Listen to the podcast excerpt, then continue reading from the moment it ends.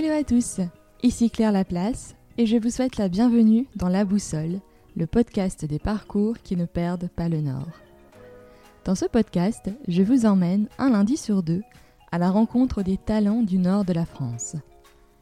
En plus de ces épisodes classiques, j'ai décidé de vous proposer des épisodes plus courts sous forme de chapitres autour de personnes qui se lancent. Le rythme de ces épisodes sera plus aléatoire au gré des rencontres et des projets que je découvrirai. Le troisième chapitre de Se lancer est consacré à Émilie Brossier-Bruno, qui a lancé fin 2019 avec son associé Johan Desjardins, Paulette, un site de e-commerce qui déniche des marques de cosmétiques naturels et sains, validés sur Yuka, testés par des ambassadeurs et derrière lesquels se cachent des entreprises, le plus souvent françaises, engagées pour une consommation plus responsable. Je remercie LinkedIn qui m'a mis sur le chemin d'Emilie via un bel article sur sa nouvelle vie d'entrepreneur. Lire ces mots m'a donné envie de la rencontrer, de comprendre comment elle avait choisi de quitter un beau job où elle était reconnue pour se lancer dans un projet qui lui tient à cœur et qui lui permet de se sentir en phase avec ses valeurs et qui elle est. Dans quelques mois, je recevrai Johan, son associé, afin de suivre l'aventure Paulette.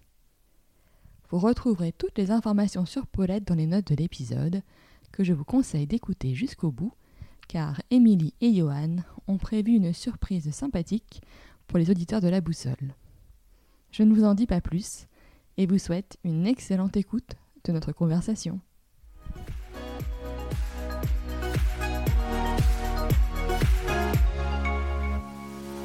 Bonjour Émilie. Bonjour Claire. Je suis ravie de te recevoir dans la boussole pour cette série d'épisodes un peu spéciaux que j'ai lancés, qui s'appelle justement Se lancer, autour des personnes qui entreprennent, qui lancent leur, leur projet. Donc là, on en est au chapitre 3. Euh, et donc, on va pouvoir parler ensemble de Paulette. Donc, Paulette, P-E-A-U-L-E-D-T-E, donc avec comme la peau, euh, qui est un site internet que tu as lancé avec ton associé euh, Johan. Mais avant ça, je souhaiterais qu'on revienne ensemble sur ton parcours euh, qui est riche. Alors euh, tout d'abord, merci pour ton accueil Claire. Je suis vraiment ravie parce que euh, de te rejoindre pour parler du parcours et également euh, pour euh, partager sur un podcast euh, parce que notamment les podcasts nous ont beaucoup aidé avec Johan à écrire l'histoire de, Paulette. Alors pour revenir sur euh, mon parcours, euh, donc euh, un parcours assez classique au début, une faculté d'économie.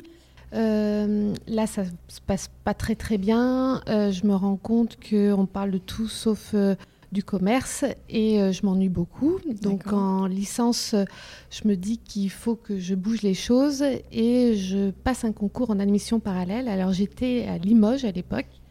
où il se passait pas grand chose et je décide d'aller sur la capitale et de rejoindre une école de commerce à Paris.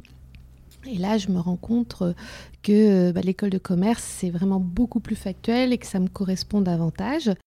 Et euh, je commence à avoir cette fibre, développer cette fibre marketing commercial que j'avais déjà développée parce que j'avais financé mes études en faisant des animations de commerce. Et euh, donc tous les week-ends, euh, je vendais, alors j'ai à peu près tout vendu, euh, dans les supermarchés, du chocolat, des produits de beauté, et notamment j'ai travaillé pour Bourgeois à l'époque, les cosmétiques. Et donc ce qui me plaisait beaucoup, c'est ce côté factuel et rencontre client qui va me suivre pendant tout mon parcours. Et euh, donc à la sortie de l'école, j'ai la chance de faire un petit passage chez L'Oréal. euh, où je rentre, euh, donc c'est un peu le, le fantasme quand on sort d'une école de commerce, vrai. de passer chez L'Oréal, ça va vite. Je m'y retrouve pas forcément dans les codes. Le côté ambiance est là aussi dans mon parcours. Le rapport à l'humain, l'ADN de la boîte. En tout cas, euh, je me suis dit que ça me correspondait pas et euh, euh, je suis partie dans le Nord où je pensais que j'allais rester euh, trois ans parce que je vous avoue que le Nord au début c'était un petit peu flou pour moi et je me suis dit Lille, oh là là, je vais pas du tout me plaire. et ça fait presque 15 ans maintenant et euh, il Finalement, absolument pas non, Voilà. il n'est absolument pas question de partir de Lille. Et euh, comme j'avais toujours travaillé dans la grande distrib pour financer mes études, ben, je me suis dit, tiens, je vais travailler, euh, je rejoindre la grande distrib. J'avais un peu le fantasme de, devenir directrice de magasin. J'aimais vraiment le côté euh, client, commerce. Et j'ai commencé à travailler dans le premier Oxybul, qui était donc à l'époque une jeune entreprise qui avait été fondée par un ancien D4 voilà, euh, très intense, beaucoup d'heures de travail et euh, donc je découvre tous les métiers puisqu'on fait tous les métiers quand on fait une jeune et puis, euh, bon, c'est un peu usant. Et après, je me suis dit, où est-ce que je rêvais de travailler J'ai toujours fonctionné comme ça. À chaque fois que je me remettais en question sur ça ne me correspond plus, je n'y trouve, je n'épanouis plus dans cette entreprise. Où est-ce, qu'est-ce que je rêve de faire? Et euh, ça, ça a toujours été mon leitmotiv. Et hum, là, là, je me suis dit, euh, La Redoute, j'avais très, très envie de travailler chez La Redoute. J'ai envoyé trois, quatre fois mon CV. Et au bout d'un moment, ils m'ont appelé. Et euh, rien à voir, j'ai rejoint le service courrier. D'accord. Et, et donc, pourquoi je raconte ces parcours-là C'est que j'ai touché à tout dans mes métiers et j'ai commencé par le management d'une cinquantaine de personnes qui ouvraient et qui fermaient les enveloppes. On était au tri-courrier. Et c'est une de mes plus belles expériences pro parce que euh, là encore l'humain, et c'est là que j'ai appris que le collectif faisait vraiment le, le, résultat, la co-construction. Et euh, finalement, avec euh, une équipe qui avait été un peu laissée à l'abandon, on, a pu réaliser des super projets, des reconversions. Et à l'époque, le web n'existait pas. Euh, moi, je suis plus toute jeune. et c'était à l'époque, même à la redoute, où les PC étaient bloqués, où on ne pouvait pas aller sur Internet. Ah oui, c'est fou ça. Voilà. Et personne ne voulait faire Internet à l'époque parce que dans les écoles ou dans les postes de marketing ou de com, euh, c'était un peu ceux qui avaient loupé leurs études. Euh, et, moi, très curieuse, on cherchait à recruter sur le web et j'étais la première à vendre du linge de maison sur le web. D'accord. Donc à faire de la fiche produit, les premières opérations commerciales, du merch. Et j'ai adoré parce que c'était un nouvel univers et euh, une nouvelle façon de commercer. Et là, j'ai tout appris sur les métiers du web et assez vite, euh, la Redoute a compris que c'était euh, quelque chose qui allait réinventer toute la société avec des nouvelles organisations. Et comme j'aime beaucoup la polyvalence et la prise de responsabilité, à chaque fois que quand il y a des, organisations qui se mettent en place, moi je m'y retrouve pas forcément parce que j'ai un profil de défricheuse. Mmh. Et à cette époque-là, on cherchait quelqu'un qui voulait faire de la com sur le web parce que les personnes qui géraient la communication plus traditionnelle se sentaient pas forcément à l'aise. Et c'est là où j'ai commencé à travailler sur les communautés, les premiers influenceurs, les premiers blogueurs. On a ouvert euh, la page Facebook La Redoute de façon complètement anonyme. Enfin, ça parlait à personne. Euh, oui, mais ça, c'était les balbutiements. C'était le tout début. Et à ce moment-là, quand euh, il y avait 100 personnes sur une communauté, ben, c'était euh, déjà ah, complètement. Fou, Et ce qui était assez étonnant, c'était le décalage entre les clientes, euh, les influenceuses, alors on n'utilisait pas ce terme, mais les passionnés, et le décalage entre des comités de direction qui, eux, étaient quand même à des années-lumière de tout ce qui était en train de, de changer dans la communication, le rapport à l'achat de la mode. Et euh, j'ai eu la chance de travailler avec une directrice de la communication, Geneviève Arts, qui a été euh, très ouverte et on a fait énormément de choses sur le digital. Et puis euh, voilà, bah, la redoute avançant et se réinventant également, je me suis dit, bah, tiens, il est temps de découvrir autre chose. Mhm. Et j'étais cliente d'une boîte qui me fascinait, c'était Zodio. Euh, qui est donc euh, appartient au groupe ADO dans le Nord, qui est assez connu sur la déco, tout ce qui est autour de la maison, cuisiner, décorer, créer. Donc c'est des magasins de 3000 mètres carrés. Et là encore, c'était le début d'une boîte. On était 20 euh, au siège, 3 magasins, maintenant il y en a 25. et il y avait tout à construire sur le digital et notamment sur les communautés, comment finalement nos clients devenaient prescripteurs sur le digital mhm. par rapport à leur expérience produit. Et euh, Zodio, je leur ai envoyé euh, trois, quatre fois un CV. Je les ai même appelés pour qu'ils me recrutent. Et au bout d'un moment, je crois qu'ils en avaient vraiment marre. on va la rencontrer. Moi, j'attends pas que ça arrive. J'ai un profil où, euh, en fait, c'est aussi un message, c'est que je sais que de toute façon, les choses ne vont pas venir à moi. J'ai pas, euh, il y a des personnes qui ont cette chance-là. Moi, j'ai compris que ça se passerait pas comme ça chez moi. Donc, je me dis maintenant, euh, pousse les portes. Il y en aura peut-être 10 qui vont pas s'ouvrir, mais il y en a peut-être la onzième va être l'occasion de découvrir une opportunité. Donc j'ai intégré Zodio et l'aventure a duré 9 ans, plus de 9 ans. Et le fondateur de Zodio euh, nous avait euh, tous recrutés parce qu'on avait l'âme d'entrepreneur. Et euh, d'ailleurs, la, culture, c'est acteur-entrepreneur. Et il disait que ses collaborateurs, il leur donnait des ailes, des racines pour, qu'après ils puissent voler de leurs propres ailes. Donc, j'ai eu l'occasion dans mon parcours de, de Zodio de grandir, de rejoindre un comité de direction élargi et, de rencontrer euh, énormément d'entrepreneurs. Et la graine a pris forcément et c'était un rêve absolu. Mais euh, en parallèle, euh, je me disais que ça ne s'improvise pas et ça se prépare mhm. l'entrepreneuriat. parce que j'avais beaucoup vu de personnes qui, pensant atteindre un sommet, étaient finalement au bord d'un précipice et euh, c'est quelque chose qui demande d'être assez solide psychologiquement et euh, en parallèle se développer des podcasts, notamment euh, de Oussama Hamar, mm. qui est, très présent. Alors, plutôt des vidéos YouTube. Avec The Family. Absolument. Elles sont super. Enfin, D'ailleurs, si vous avez l'occasion de regarder les vidéos d'Oussama, elles sont, sont géniales. Même toutes les vidéos de la sphère The Family, elles sont hyper concrètes. Enfin, c'est c'est vraiment euh, super bien fait. Donc, euh, Tout à fait. Même si vous n'avez pas envie d'entreprendre, euh, comment vous abordez différemment votre vie professionnelle, votre vie personnelle, et vous vous posez les bonnes questions. Et j'ai eu l'occasion de le rencontrer lors d'une présentation chez ADO. Et un peu naïvement, je lui ai envoyé un message sur LinkedIn en disant Ouais, c'est génial, j'ai envie d'être entrepreneur.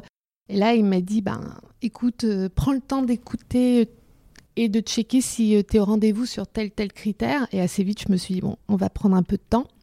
Et en même temps, je me plaisais beaucoup chez Audio. Parce que tu avais toujours ce côté défricheuse. Oui. Euh, voilà. C'était ça aussi qui te, qui plaisait. Et j'avais la chance d'avoir une entreprise qui euh, me laissait énormément de terrain de jeu sur les projets. je suis quelqu'un qui a une bonne capacité d'absorber le stress, qui a pas de problème pour beaucoup travailler et qui développait la polyvalence. Je m'occupais euh, de la communication, des projets clients euh, et également de développer le digital et tout ce qui est aspect communautaire. Donc c'était euh, avec une équipe super compétente qu'on faisait grandir. Donc j'apprenais beaucoup. Et puis la vie est une question de cycle. Et Zodio subit un changement de gouvernance. Euh, ce qui est une opportunité pour Zodio. Et puis, euh, je me rends compte que les organisations qu'il va y avoir font tout simplement que je vais perdre en domaine euh, de, de, responsabilité, puisque mm. les silos s'installent. Et assez vite, je me rends compte que ça va pas du tout me correspondre. Alors au début, on se dit, bon, on va voir. Et puis, toujours être acteur de sa vie. Et je me suis dit euh, ça fait quand même longtemps que je pense à entreprendre. Et en même temps, il y a pas mal d'anecdotes qui se passent en même temps que ma vie professionnelle est en train de se réinventer. Euh, je sortais d'un gros projet de mettre en place l'e-commerce chez Audio international. Ça avait été très lourd. Managérialement, on avait développé de nouvelles techniques euh, sur l'agilité. Et des gros projets comme ça, on sait qu'on en sort euh, différent et mm. que de revenir de façon plus classique derrière son bureau sur des missions, c'est compliqué. Je le savais. Et euh, parallèlement, donc c'était en février de l'année dernière, je dois acheter un stick à lèvres euh, pour mes enfants, puisqu'ils avaient les lèvres GRC. Et, et à ce moment-là, on commence de plus en plus de parler de l'application Yuka. Oui. Et hum, j'achète, euh, je sais pas si je peux dire la marque. Si, tu peux dire. Donc j'achète euh, le Labello, euh, qui fait partie de ma vie depuis toujours. Hein, quand je vais, donc en tant que maman hyper active, ben, je fais les courses sans trop regarder. Et le soir, ma fille, pour rigoler, me dit bah tiens, je vais le scanner sur Yuka. Je lui attends, c'est la Bello. Enfin, c'est, ça va être vert excellent. Et là, c'est rouge de chez rouge avec une pauvre note. Et là, bah, je devais être un peu plus fatiguée que les autres jours, mais j'ai été. en fait, je, me je me revois révoltée en me disant, mais on se fiche de nous. Mmh. Enfin, je moi, je fais de, je suis passionnée de marketing et de communication, mais euh, on m'a toujours appris que fais à ton client ce que tu aimerais qu'on te fasse et ne fais pas à tes collaborateurs ce que tu aimerais pas qu'on te fasse également. Et n'oublie pas que le client n'est pas con. et ça, c'est toutes mes valeurs. Euh, en disant mais euh, l'authenticité, évidemment qu'on est là pour y raconter une histoire, mais on est souvent aussi client de notre propre boîte. Et là, je me dis, mais comment peut-on associer une image un peu nature, famille, euh, prendre soin euh, euh, de l'épiderme, de la peau de nos proches, avec quelque chose qui est juste absolument terrible pour la santé? Mm. Et donc cette anecdote, et je rentre le lendemain et je suis, je travaillais avec Johan qui est devenu mon associé et j'arrive complètement révoltée et on en parle. Et je me dis mais comment la femme active ou l'homme actif qui euh, veut acheter des produits de des cosmétiques sains pour eux et ses proches et ses enfants et même à offrir en cadeau font? Euh, parce que Yuka, ça marche que si vous achetez le produit ou si vous avez envie de passer une heure dans un rayon à tout scanner. Alors, euh, pour ceux qui écoutent, euh, parfois acheter, faire ses courses, ça devient juste, enfin, un parcours de combattant. De combattant.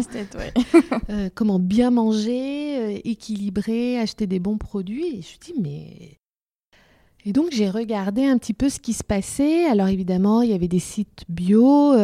Mais euh, moi, j'aime la féminité, j'aime euh, aussi les communautés, comment on donne la parole aux clients, comment on parle, euh, on donne la parole aux passionnés du sujet. Mmh.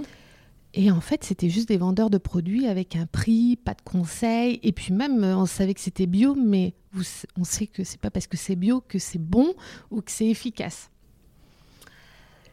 Et je me suis dit, ah, tiens, euh, voilà, je, tiens euh, l'idée. Et puis, euh, commencer à en parler avec Johan, avec qui on travaillait en duo chez Audio. Et puis, il y a un jour, ça m'a paru évident. voilà, j'avais 40 ans. et je me suis dit, il est temps de, prendre en main euh, le sujet euh, et, puis on a toujours des bonnes excuses de ne pas se réaliser ou de, ne pas oser réaliser ses rêves. Et puis euh, j'ai dit à Johan un jour, voilà, j'ai ces idées-là, tu as le week-end pour savoir si tu as envie de t'associer. Donc on a un peu rigolé sur le sujet et après on a regardé euh, comment, comment on pouvait euh, développer l'idée. Moi, j'ai pas mal benchmarké sur euh, notamment Instagram, Pinterest, Facebook. J'ai vu qu'il y avait énormément de passionnés et des communautés, des personnes qui adoraient tester les produits et surtout en parallèle des gens qui fabriquaient des produits extraordinaires avec tout leur talent, leur passion, leur histoire. Et je me suis dit, mais ces gens-là, il faut qu'on les réunisse et qu'on écrive une histoire. Et puis euh, l'idée m'est venue, j'avais envie. Euh, euh, donc tout ça, c'est un peu des ingrédients qui, c'est un peu, vous savez, au début vous avez des ingrédients sans avoir la recette, et puis comme un puzzle mmh. qui font que dans le temps ça devient une évidence. Et un jour, je me suis dit, bah, j'aimerais que ce projet, parce que j'avais envie de lui donner un nom, j'avais envie qu'il ait un petit nom euh, attachant, que quand on le lit, on dise tiens, ça a l'air sympa, qui nous ressemble, euh, c'est-à-dire euh, pas nous prendre au sérieux, mais en même temps avec une attention et Paulette, comme la peau, je me suis dit bah tiens, celle-ci, elle est, elle est sympa avec cette connotation française. un peu old school mais aussi actuelle. Je me suis dit qui qui euh, suggérait l'authenticité, mm. mais en même temps l'air du temps. J'ai regardé si le nom de domaine était déposé. déjà pris ou pas Voilà. ouais. Bon, ça va. Et c'était dispo. Je les ai achetés. Alors, tout, je me suis dit, au pire, même si ça se transforme pas, j'aurais acheté ce nom de domaine. Et puis, euh, voilà, et, et l'idée a commencé à, à, prendre vie. alors, j'ai pas sauté dans le vide immédiatement. j'ai une rationalité qui fait que je me suis bah, on va voir tout simplement si l'histoire que je raconte prend. Alors moi, euh, j'ai souvent euh, plusieurs activités en parallèle de mon travail. Donc je me suis dit une de plus, il n'y a pas de problème. Donc le midi, j'avais du temps, j'ai un peu moins fait de sport. Et euh, le week-end, j'ai commencé à faire une page Instagram, un groupe Facebook, à commencer à écrire l'ADN de la marque à travers des banques d'images sympas. et à, créer une présence sur le digital et à contacter des passionnés de cosmétiques naturels, sains et bio euh, pour commencer à échanger. Et avec notre ton euh, de proximité euh, et des, des attentions. et tout de suite, on a fait des rencontres virtuelles géniales où tout le monde a oui, parce que souvent il y a des marques, mais il n'y a pas forcément un distributeur qui fait un peu le carrefour. Et euh, euh, on a commencé à contacter des marques en disant bah voilà, euh, est-ce que vous auriez des produits Est-ce que vous, on est en train d'écrire une histoire? Donc on a toujours été honnête en disant voilà, on pense à ce projet-là. Est-ce que vous auriez envie de nous accompagner? Donc c'était un peu compliqué de jongler parce que les horaires, évidemment, nous on était quand même toujours engagés chez Audio. Et puis on, était encore, voilà, on, voulait voir si notre rêve était réalisable. Et euh, quelques marques nous ont dit, bah, allez, ok, banco, parce que c'était eux aussi des entrepreneurs. Et euh, c'est là où j'ai découvert l'entraide. C'est-à-dire que euh, les portes se sont plutôt ouvertes parce que notre audace, notre envie et notre philosophie de vie a touché. Et on a commencé à mettre en action un écosystème qui fait que une première marque nous a fait confiance, une deuxième. Et puis à un moment, il euh, fallait qu'on le fasse bien. Euh, et euh, on commençait à être tiraillé. Et on s'est dit, bah voilà, c'est l'occasion de se dire que notre cycle dans d'autres boîtes se termine. Alors c'était pas évident parce que on avait une belle histoire, on avait des super collègues auxquels on était très attachés et des et les valeurs qui nous correspondaient bien, mais je crois que ça fait partie de la vie que pour euh, donner une chance à nos rêves nos projets, il faut savoir parfois renoncer et prendre des risques. Et c'est ce qu'on a fait. Et on a, on a fait ce choix de, de, tenter l'aventure. dans le grand bain. Voilà. et tu l'expliques d'ailleurs très bien dans un article euh, que tu as publié sur LinkedIn à la mi-janvier. Euh, je mettrai le lien parce que moi, c'était comme ça en fait que je t'avais je t'avais retrouvé sur, sur LinkedIn où tu expliques par ce cheminement. Et c'est vrai qu'à un moment, bah, tu te dis, ok, je renonce peut-être à quelque chose, mais euh, c'est pour réaliser ce, que, ce en quoi euh, je crois.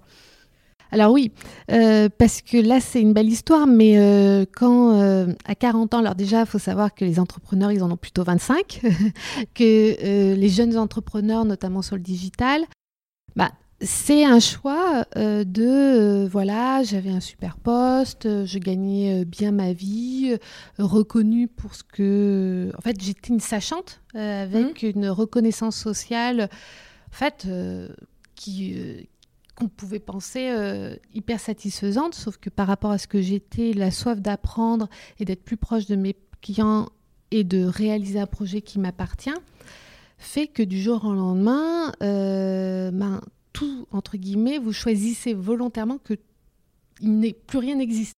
Hmm. Et c'est là que vous réalisez que tout ce que vous ne savez, euh, vous ne savez rien.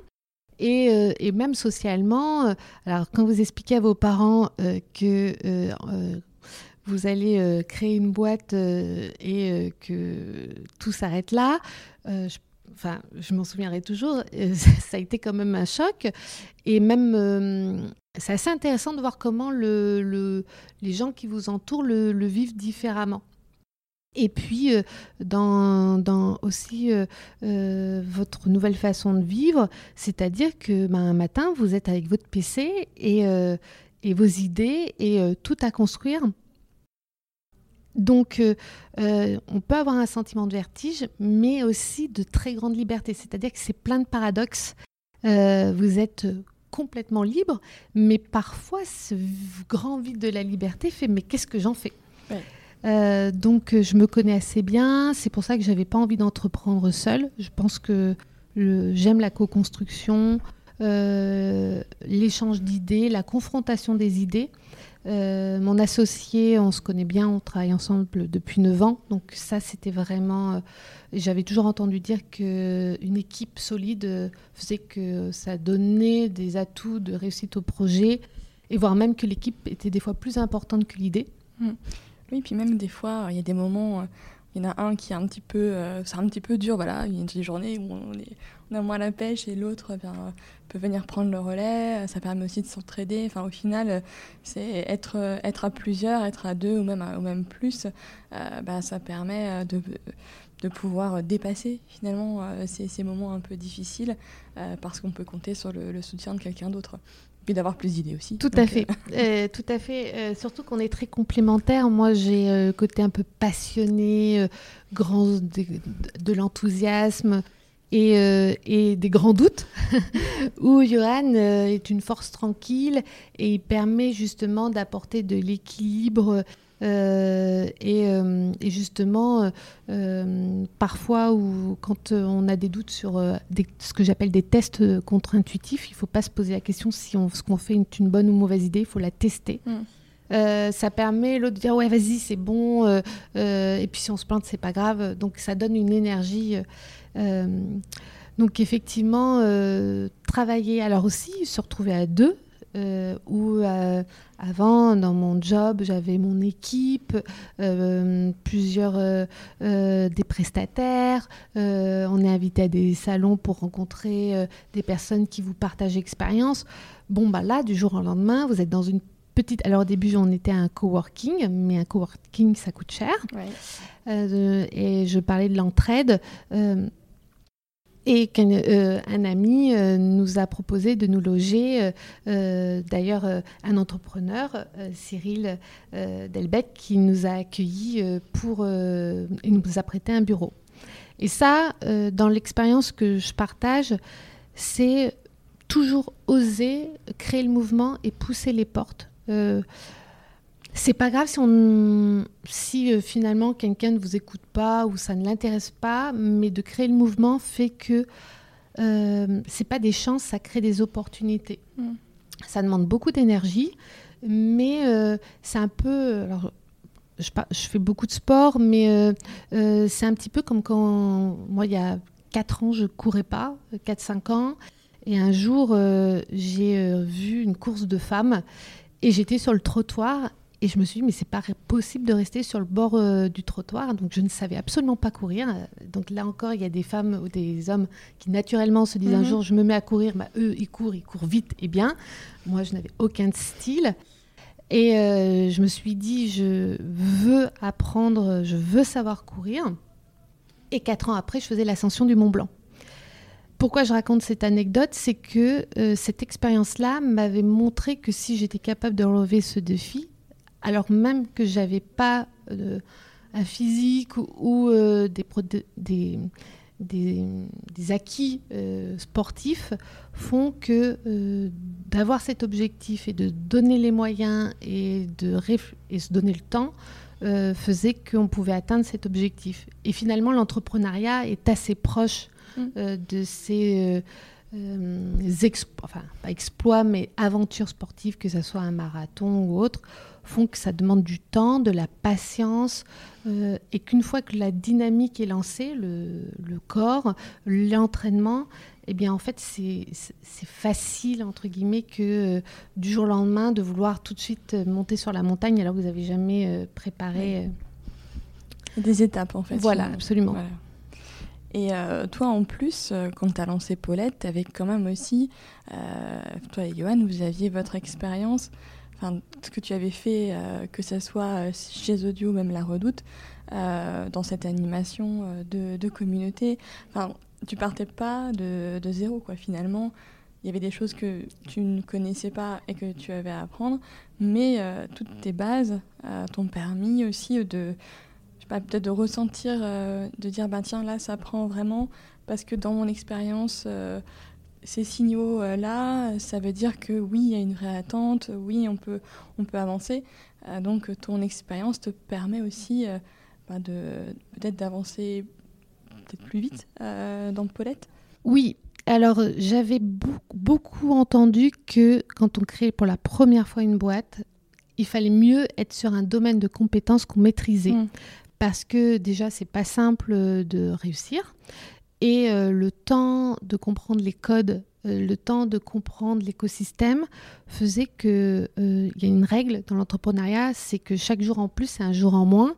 Et c'est une question de finalement de rapidité, mais aussi de, tenir dans le temps.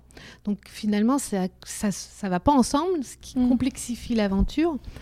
Et moi, dans, mon, dans mes expériences professionnelles, j'ai appris à pas toujours me réinventer, mais d'être opportuniste sur les apprentissages que j'avais faits et aussi de toujours regarder ce que font les, autres très bien. Et euh, notamment sur le digital, de s'inspirer. Euh, je, ne rougis pas de m'inspirer de ceux dont j'aimerais euh, ressembler. Euh, d'ailleurs, j'aime beaucoup cette citation de Volinsky qui dit J'ai longtemps copié avant d'être moi-même. Ben, moi, c'est un peu ça, mm. c'est-à-dire, je recommence pas tout à zéro, je déroule ce que je sais faire, et après, quand par rapport à ce qu'on met en place, j'apporte de, des gouttes d'innovation ou de différenciation, mais euh, pour déjà euh, renforcer l'idée que ça va fonctionner, et en termes d'énergie, c'est-à-dire que euh, apprendre et mettre en application quelque chose qu'on n'a jamais maîtrisé sur un domaine, une activité, c'est plus compliqué. Oui, c'est sûr. Donc effectivement, euh, j'ai fait un certain nombre de sites internet. Alors là, quand même, euh, j'avais pas de bonne notion de code. Euh, donc là, je fais tout de A à Z, hmm. donc je rigole souvent. Ou avant, c'était un peu mes équipes, mais d'être touche à tout et de retrouver le côté opérationnel et la grande satisfaction, c'est moi qui l'ai fait. Et puis quand euh, le jour arrive et que euh, la première cliente arrive, alors il faut savoir que lorsque vous lancez votre boîte, et ça je, le savais, c'est qu'au début c'est votre réseau qui devient vos clients. Il mm. ne euh, faut pas en rougir non plus. Euh, on, a une règle, c'est si vous n'arrivez pas à convaincre votre famille et vos amis, vous n'arriverez pas à convaincre un client qui ne vous connaît pas. Donc parfois on pense que bah non, mais au contraire, il faut être à l'écoute de leur retour. Euh, aussi des critiques, euh, à toujours prendre un détachement que ce n'est pas contre nous, la personne, mais que sans le regard et les remarques, on progressera pas. Et donc moi je demande toujours en, en rassurant en disant, vas-y franchement, euh, sans ton regard, je ne progresserai pas. Et donc j'ai toute la famille, on a mis toute la famille, tous les amis sur la recette du site, sur les avis, sur les coquilles, et on a reçu plein de mails euh, en disant bah là attention, ta police c'est pas beau, ta couleur ça va pas du tout, ça j'adore. Et on a tout compilé pour faire évoluer les demandes. Et puis un jour, euh, alors on a une application de vente. Euh, vous avez un, j'étais sur mon vélo et puis la petite ding de, de la vente. Alors on dit, bah, est-ce que c'est ma pote euh, ou euh, ma tante ou autre mm. Et là, vous voyez, euh, je la connais pas. Je dis, oh là là, mais elle, elle n'imagine pas combien cette première... Alors elle s'appelle Anaïs. Et, euh, et l'euphorie de... Cette première commande. Ah oui, et, et, de se dire, mais cette femme-là, elle n'imagine pas combien pour ma vie elle, et pour l'histoire de Paulette, c'est ça y est, c'est le début. Mm. Alors, on n'a qu'un mois et demi, je ne l'ai pas précisé. On a un mois et demi. Euh, j'ai l'impression qu'on a déjà six mois. Euh, et euh, bon, c'est absolument passionnant. Il n'y a aucune journée qui se ressemble. donc, on partage les journées, c'est les réseaux sociaux, animer les communautés sur Instagram, créer du contenu de valeur, échanger avec nos groupes d'ambassadrices, puisqu'on mmh. a pour euh, travailler et progresser et tester nos produits, on a euh, un groupe de 60 ambassadrices de, de 40 ambassadrices qui ont fait une, une centaine de tests. D'accord. Euh, qui, euh, euh, qui échangent, on échange tous les jours, donc tous les matins, je, je traite les échanges avec mes filles, ce qu'on appelle la team Paulette. Et puis je réfléchis à la publication de contenu, euh, toujours en lien avec euh, la saison, l'actualité, donc je planifie pas pour le moment parce que je veux être au plus juste, et aussi en lien avec euh, les retours de ma communauté. Et puis après les améliorations continues du site et le recrutement de nouveaux fournisseurs, puisque là, en un mois et demi, on a 400 produits et 30 fournisseurs qui nous font confiance. Ouais, c'est quand même énorme. Enfin, c'est déjà. Ouais. Euh, ça donne du choix, en tout cas. On commence, oui. Ouais. Et tous nos produits ont la particularité, aucun produit ne rentre pas euh, chez Paulette s'il n'est pas excellent ou bon sur Yuka.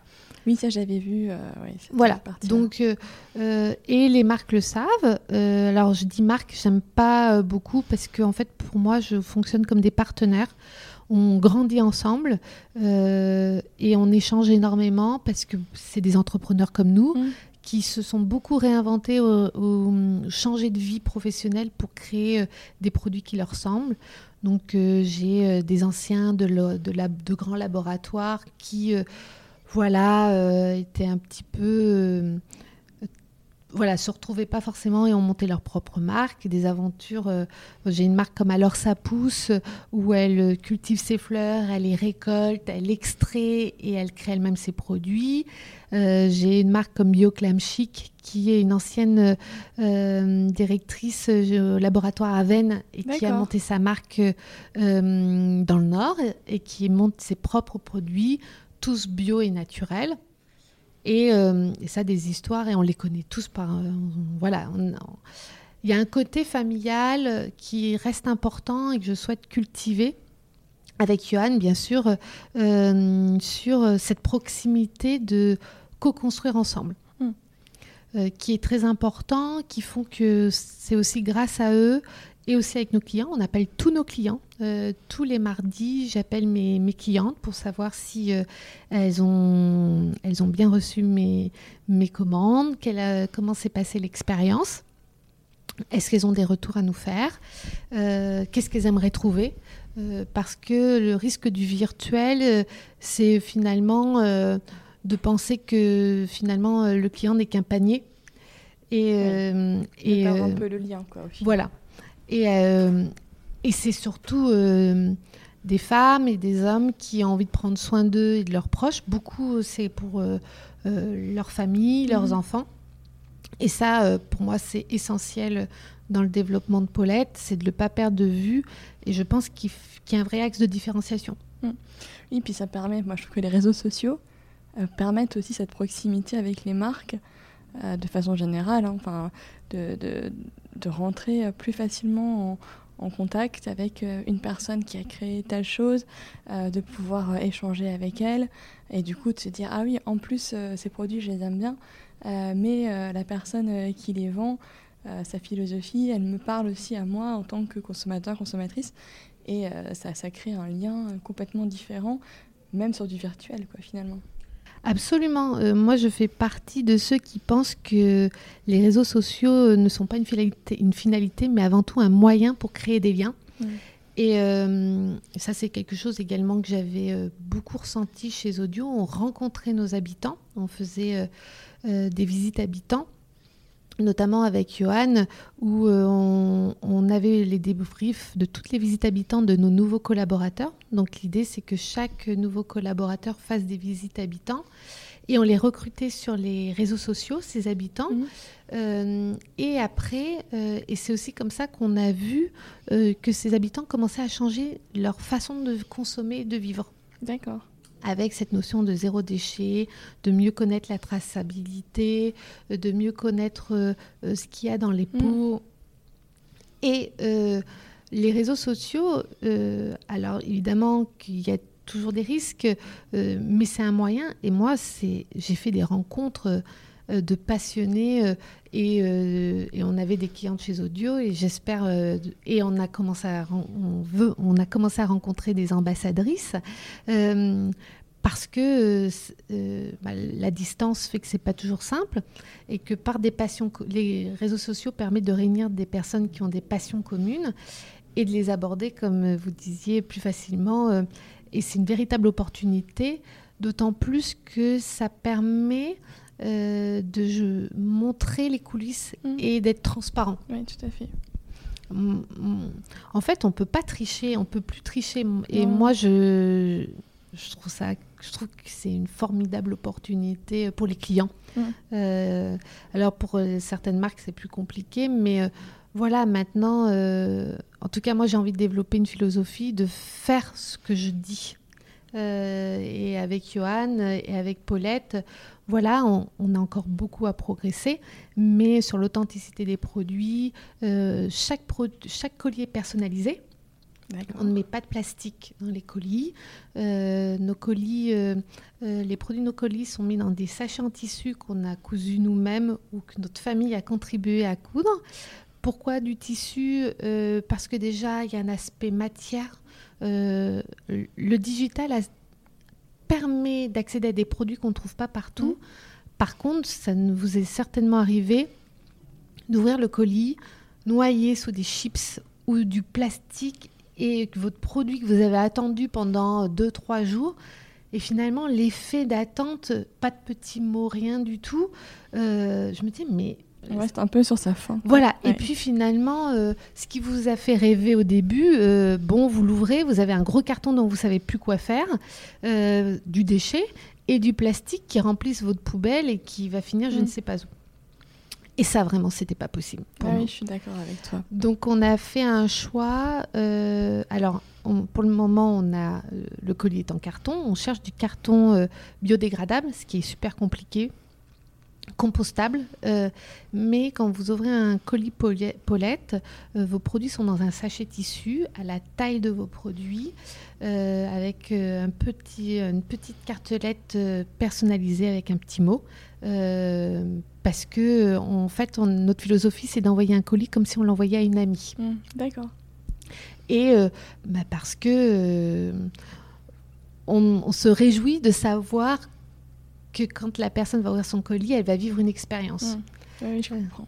Donc euh, ça, on le travaille. On... Donc on est en train de chercher un coton euh, bambou euh, issu d'une agriculture biologique pour que le sachet soit issu également d'une de, d'une culture, parce que le coton est pas... Le, est pas bah, ça, ça, consomme beaucoup d'eau. Voilà, exactement.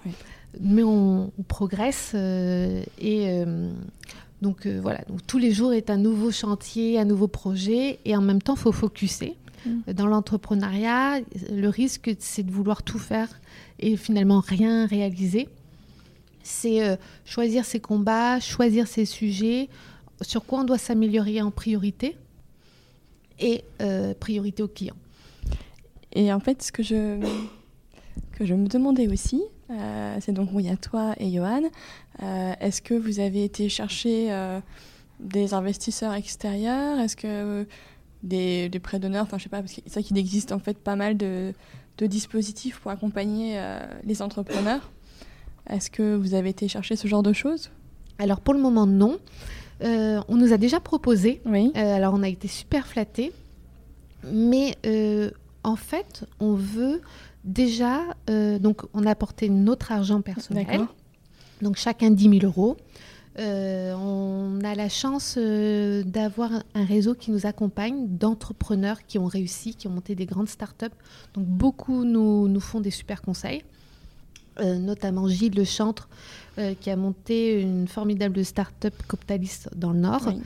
Et, et nous, avec Johan, ce qu'on veut, c'est construire sur quelque chose dont on est sûr qu'il va marcher. Et on ne veut pas construire sur une bulle. Et pour le moment, on ne va pas chercher d'argent parce qu'on n'en a pas besoin. C'est moi qui fais le site.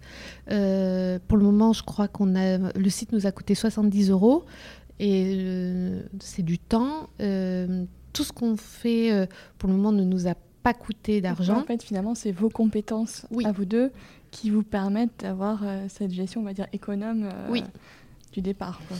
Exactement, et euh, on ne veut pas se construire sur une bulle. Et une fois qu'on aura pérennisé mm. Paulette, et qu'on pourra voir que nos clients parce que l'idée, c'est d'abord recruter nos clients, voir s'ils sont satisfaits et surtout voir s'ils veulent revenir. Mm-hmm. Et donc, ce qu'on appelle la fidélisation. Et là, le projet sera amené à se développer et à accélérer. Et là, effectivement, on passera euh, certainement à cette étape-là. Mais pour le moment, l'idée n'est pas de se construire. On veut pas comment. On veut. J'aurais l'impression de commencer par la fin, c'est-à-dire euh, voilà. D'abord euh, tester ça marche, notre modèle. notre modèle marche, le, nos clients on voit qu'il y a des achats qui reviennent, on sait qu'ils sont contents, satisfaits des produits et d'avoir quelque chose en fait à quelque part à vendre, à raconter. Euh, sur une communauté qui se développe euh, avant d'aller euh, d'aller au-delà. Surtout si on n'en a pas besoin, c'est vrai qu'après tout. Exactement. Et on sait aussi que c'est beaucoup de temps et qu'aujourd'hui, le temps, c'est faire des belles fiches produits, recruter des bons produits, donner du temps à nos clients, les écouter. Mm. Parce que, et ça je leur dis, je crois quand on développe un commerce, quel qu'il soit, physique ou virtuel, c'est de toujours se rappeler que tout ce qu'on sait, c'est qu'on ne sait rien et qu'on doit en permanence réapprendre mm. et écouter nos clients. Super. Bah, écoute, Émilie, je te remercie beaucoup. Euh, je crois qu'avec euh, Johan, vous, aviez pensé à un petit, petit cadeau pour ceux qui allaient écouter cet épisode jusqu'au bout. Oui. Euh, alors, on se disait que un, un, petit code promo, alors promotionnel, mais euh, euh, les frais de port sont des fois euh, un frein pour découvrir un site et une offre. Donc avec le code boussole, Paulette offre les frais de port et permettra aux personnes qui écoutent les podcasts, de venir faire un petit tour sur notre site et de se faire plaisir. Et puis, ne pas hésiter à nous envoyer un petit message à coucou.paulette.fr faire le retour si euh, vous avez été sur le site, vos impressions et vos questions. Euh, nous, on adore euh, lire les retours de nos clients et on répond évidemment à tous nos mails. Je te remercie beaucoup, Émilie. Je pense qu'on se reverra dans quelques mois. Avec grand plaisir. Merci à toi, Claire. à très bientôt. Au revoir. Au revoir.